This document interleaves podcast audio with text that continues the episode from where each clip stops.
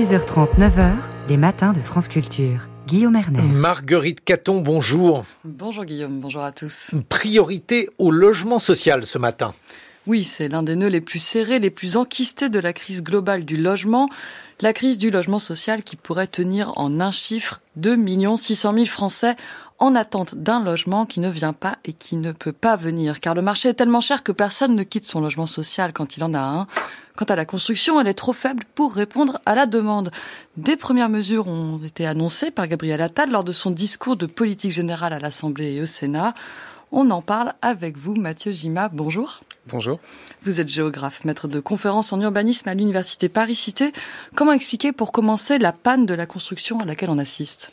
Alors la panne de la construction en France, elle est liée à un ensemble de facteurs qui est, qui est assez large, mais je pense que parmi ces facteurs, les facteurs financiers sont particulièrement euh, importants, avec euh, du coup le, le, resserrement des conditions d'accès euh, au crédit en France, de l'inflation, et puis aussi des phénomènes qui sont de plus longue durée, comme la hausse des prix fonciers. et je pense qu'en ce qui concerne le logement social, il y a un facteur qui, qui, qui, joue aussi beaucoup, qui sont des facteurs plutôt politiques et qui sont liés à des décisions qui ont été prises notamment depuis 2017 et qui ont amené à réduire la capacité d'action des organismes HLM, notamment euh, en lien avec euh, un dispositif qu'on appelle la réduction de loyer de solidarité, qui consiste euh, à faire que les organismes HLM compensent la baisse des APL, donc des aides au, logement. et c'est quelque chose qui représente un coût d'un milliard d'euros par an, donc effectivement, ça, ça, ça, joue beaucoup.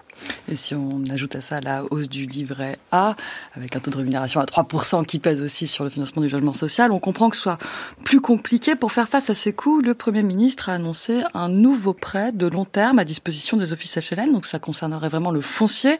Il s'agira de 2 milliards d'euros distribués par la Banque des Territoires. Est-ce que c'est à même de débloquer un peu la situation?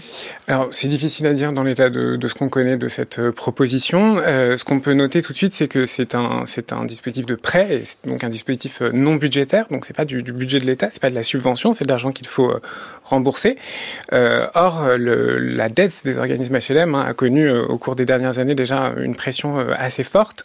Donc euh, voilà, je suis pas sûr que ce soit un levier qui sera euh, absolument déterminant. Et il faudra aussi qu'il y ait du foncier disponible, si on veut que les offices construisent. Et ça, c'est à la main des maires. Ce sont eux qui délivrent les permis de construire. Alors, l'État avait trouvé un mécanisme, la loi SRU, relative à la solidarité et au renouvellement urbain. Elle impose aux communes de plus de 3500 habitants un quota de logements sociaux fixé à 25%. Alors, avant de parler des aménagements qui ont été proposés par Gabriel Attal, est-ce qu'on peut faire d'abord un bilan de cette loi qui a déjà plus de 20 ans? Oui, tout à fait. C'est une loi donc, qui date de 2000, effectivement. Donc, c'est une loi dont, qui a fait l'objet d'un d'un certain nombre de, bilans euh, qui sont effectivement assez nuancés hein, du coup dans leurs résultats. Mais ce qu'on peut dire déjà, c'est que c'est une loi qui a contribué à, euh, à dire que c'était normal que dans une commune en France, il y a 20 ou 25 de, de logements sociaux. Et ça, c'est quelque chose d'important parce que ça a contribué euh, à, changer l'image du logement social, à en améliorer un petit peu l'acceptabilité. Et ça a contribué aussi à mettre à l'agenda d'un certain nombre de communes qui ne se préoccupaient pas du tout du logement social cette question. Euh, et donc, si on, si on insiste souvent beaucoup sur les communes réfractaires à la loi SRU. Il faut 4 sur 10 quand même, euh, en novembre 2023, respectaient la loi. Donc, beaucoup de communes réfractaires quand même. Voilà, mais il faut aussi dire qu'il euh, y a des communes qui ne construisaient pas du tout de logement social, qui euh, se sont mis à en construire, et il y a des communes qui sont certes passées de 0 à 15% de logement social, donc qui ne respectent pas la loi SRU, mais dans lesquelles il y a un effort qui a été fait. Mais vous avez raison de le souligner, il y a toujours des, des, des communes qui sont réfractaires. Euh, il y a aussi d'autres phénomènes qui entrent en jeu, hein, qui est de dire que euh, l'extension du nombre de communes qui produisent du logement social, ça n'a pas suffi à réduire euh, certaines dynamiques ségrégatives, de, ségrégation socio-spatiale, puisque euh, bah, cette ségrégation, elle ne se fait pas qu'à l'échelle des communes, mais aussi à l'échelle des quartiers. Et puis il y a aussi un certain nombre de communes qui respectent la loi SRU, mais euh, de façon un petit peu détournée, donc en, en construisant euh, les logements les moins sociaux possibles et en les attribuant, quand elles en ont la possibilité, à des ménages qui ne sont pas forcément les ménages qui en ont le plus besoin. Alors le Premier ministre a décidé de faire entrer dans ce compte du logement social les logements intermédiaires. La gauche crie au démantèlement de la loi SRU. Le gouvernement, lui, décrit un renforcement de l'incitation. Qu'est-ce que vous en pensez, Mathieu Gima? Qu'est-ce que ça va changer concrètement? Alors, ben, le, logement euh, intermédiaire en France, il a été relancé hein, euh, en, en, 2014. Donc, c'est un produit euh, qui, est, intéressant, qui dans certains marchés peut assurément jouer, jouer un rôle, mais un, jour, un rôle qui est à mon sens plutôt complémentaire du logement social. Or, ce qui risque de se passer avec la proposition du, du Premier ministre, c'est que dans certaines communes réfractaires à la loi SRU, on construise du logement intermédiaire plutôt que du logement social, donc à la place du logement social. Or, il y a quand même des différences euh, assez importantes entre ces deux produits. Hein. Un logement social euh, à Paris, on est sur des loyers qui sont euh, au maximum à 6-7 euros du mètre carré. Un logement intermédiaire, on est à 18 euros du mètre carré à la location. Hein. C'est à destination des classes moyennes, en fait. Donc, on a un produit qui est effectivement tout à fait différent en termes de, de peuplement. Et puis, c'est aussi un produit qui est peut-être moins pérenne que certaines formes de logement social, euh, notamment parce que le logement intermédiaire peut être détenu aussi par des investisseurs institutionnels, euh, dont le modèle économique euh, est un modèle économique qui repose aussi sur la vente de ces logements à moyen terme. donc, il y a aussi cette question de sur combien de temps les logements qu'on construit vont rester des logements qui accueillent des ménages sous certaines conditions de revenus et dans certaines conditions de loyer. Et puis il faut dire aussi que ça coûte moins cher à l'État.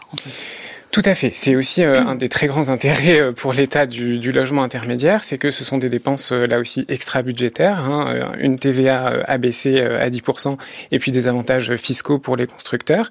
Et ça permet aussi d'attirer justement ces investisseurs dont on parlait tout à l'heure.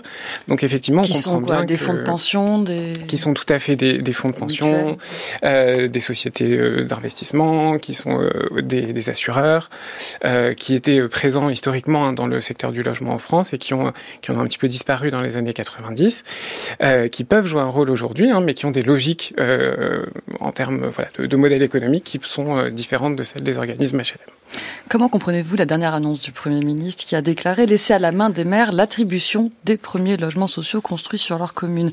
Alors, qui en avait la prérogative avant, puis qui va bénéficier de ce changement? Euh, alors, cette, cette, annonce, elle est, un petit peu euh, surprenante au regard des, évolutions des dispositifs d'attribution du logement social en France, qui sont des, dispositifs euh, qui, ont été fortement réformés au cours des dernières années pour qu'ils soient aussi transparents que possible, pour qu'ils soient euh, moins discriminants. Alors, ils ne sont pas encore parfaits, hein, bien sûr, mais aujourd'hui, on a un fonctionnement euh, plus collégial de ces dispositifs d'attribution autour de commissions dans lesquelles il y a des différents représentants locaux euh, de l'État et puis des, organismes HLM. Euh, la proposition du, Premier ministre revient à donner du coup euh, aux, maires la, première attribution de logements sociaux et c'est conçu comme un, moyen de justement réduire les, réticences de certains de, des maires. je pense que c'est quelque chose qui est, compliqué à deux niveaux. D'une part parce que ça ne réglera pas forcément cette question des, résistances et puis d'autre part parce que on, risque de se retrouver face à des situations d'attribution qui risque d'être problématique.